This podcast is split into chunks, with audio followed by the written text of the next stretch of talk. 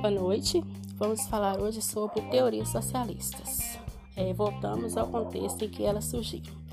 No início do século XX, as revoluções burguesas do século anterior estavam ameaçadas por forças conservadoras, é no caso a nobreza e o clero, que pretendiam restaurar o absolutismo e excluir a burguesia do poder político. Isso resultou em grandes movimentos liberais nacionais que iniciou-se na França, mas logo estenderam-se por outros países. Neste contexto, inspirado no socialismo utópico criado por Karl Marx e Friedrich Engels, um socialismo dado como irrealizável apesar da importância por ser um percussor na conscientização do proletariado. É, nesse período ocorre a passagem para a grande indústria e o capitalismo monopólio, acontecimentos que já ocorriam antes, com a relação com a Revolução Industrial, mas que ganhou força no século XIX. Uma nova configuração é percebida com o surgimento de uma nova classe social, o proletariado. As cidades abrigavam os operários em moradias precárias, em fábricas insalubres, com baixos salários, exploração do trabalho infantil, etc. Percebe-se então a configuração de um Estado é de injustiças sociais, gerando protestos e anseios por mudanças. Explodiram vários protestos organizados por parte do proletariado que questionava também paternalismo era a teoria socialista, que acreditava ser possível diminuir as injustiças sociais por via pacíficas. As teorias sociais socialistas tinham várias interpretações e diferentes propostas de ação. É, o socialismo tópico criada, aí, como eu já disse anteriormente, por Karl Marx e Engels, apesar de ser considerado positivo, pode ser, por ser precursor às demais teorias, se configura como algo irrealizável, embora tenha tido importância na conscientização do proletariado. Os teóricos do socialismo elaboraram teorias distintas e propuseram soluções diversas, embora se possa notar traços em comum entre elas. Exemplo: nem sempre os socialistas utópicos reconheciam o antagonismo entre burguesia e proletariado. Além disso, criticavam a ganância da classe rica, os políticos parasitas e o individualismo burguês, que impediam a igualdade e a fraternidade. É, para Marx, o ser humano deveria ser compreendido no conjunto das relações sociais. A teoria marxista é, era explicada pelo materialismo dialético e histórico. O primeiro afirma que os fenômenos materiais são processos e o espírito não é, não é consequência passiva da ação da matéria, podendo reagir sobre aquilo que determina. A dialética é, o, é, o, é a estrutura contraditória do real.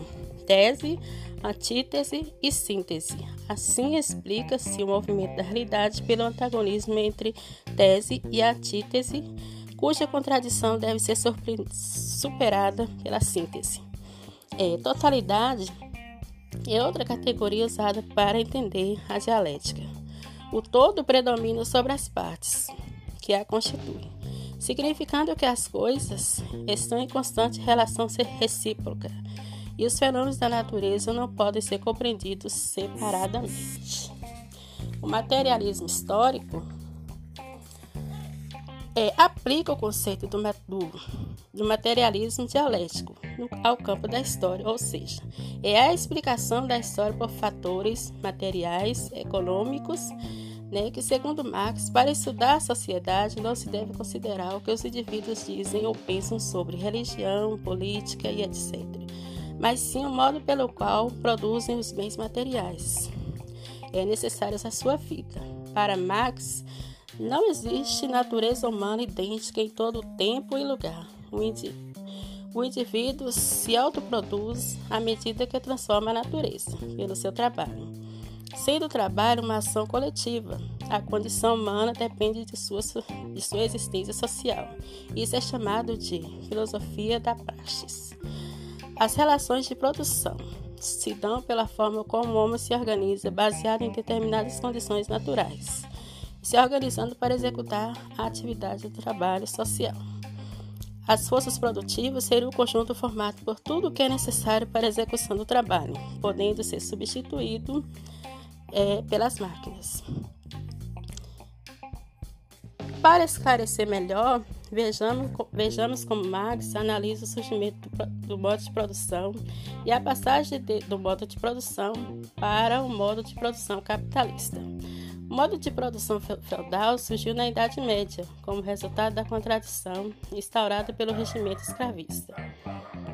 É típico das relações de produção da antiguidade. Para restaurar a economia, que entrara em crise, foram necessárias novas relações de produção.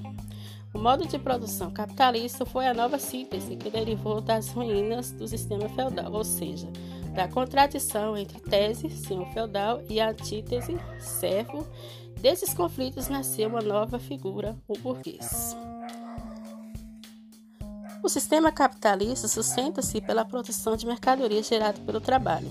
O operário vende a sua força única, é, vende a sua única mercadoria que possui, a, que, que possui, que seria no caso a sua força de trabalho. O valor da força de trabalho baseia-se naquilo que seria necessário para a sua subsistência. É, e a e a reprodução de sua capacidade de trabalho. O salário, então, deve corresponder ao custo da, da, própria, da sua própria manutenção e de sua família. Na visão de Marx, o desenvolvimento do capitalismo pressupõe a exploração do operário. O capitalismo contrata para trabalhar durante certo período de horas, a fim de alcançar determinada eh, produção mas ficar, mas ficar disponível todo o tempo produz mais do que foi calculado. Portanto, a força de trabalho para que pode criar um valor superior ao estipulado inicialmente. Mas parte do trabalho excedente não é paga ao operário serve para aumentar cada vez mais o capital. Isso é mais-valia. Quando o valor que o operário cria, além do valor de sua força de trabalho, e que é apropriado pelo capitalista. Ao descrever a mais-valia, Marx configura o caráter da exploração do sistema capitalista, onde o operário é incapaz de reverter a situação devido ao seu estado de alienação. Marx avalia que a ideologia oculta o fato de que o Estado então seria o responsável por perpetuar as contradições sociais e que só aparentemente visaria o bem comum. O Estado seria o mal a ser estipado. Neste contexto, surgem as ideias anarquistas o princípio que rege o anarquismo é a preferência por alternativas de organização voluntária em oposição ao Estado, interpretado como instituição nociva e desnecessária. Para os anarquistas, o Estado e a propriedade contribuíram em determinado momento histórico para o desenvolvimento humano, mas depois começaram a restringir sua emancipação. Além do Estado, os anarquistas repudiam a estrutura é, é, a estrutura eclesiástica é hierarquizada e defendem o ateísmo como condição de autonomia moral, livre dos dogmas e da noção de pecado.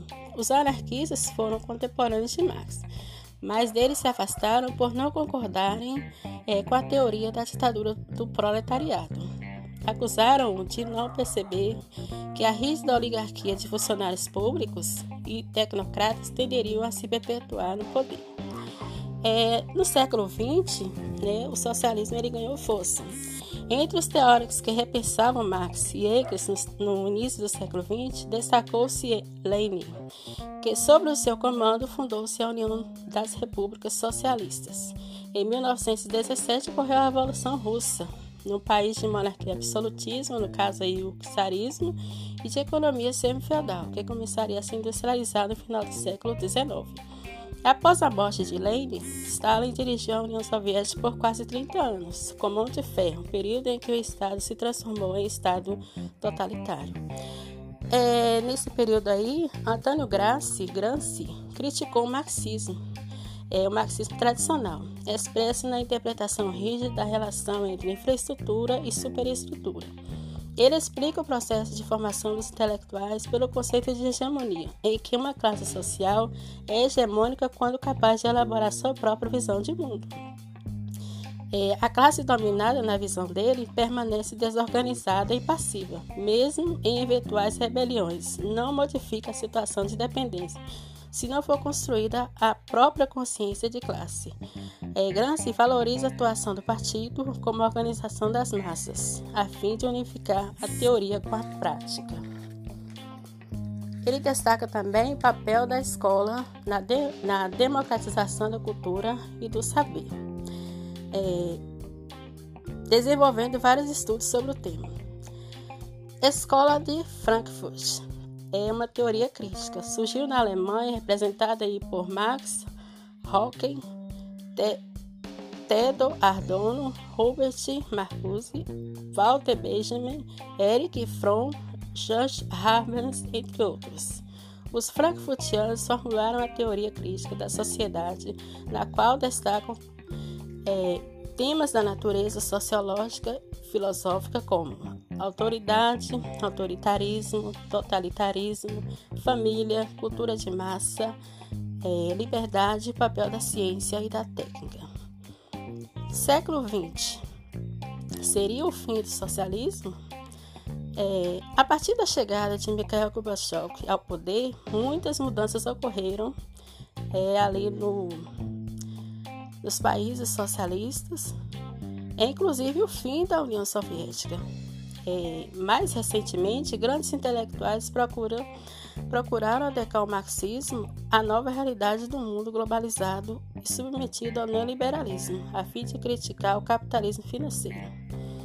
É, o desencadear dos, fatores, dos fatos históricos que marcaram o final do século XX provocou, porém, o sonho da sociedade.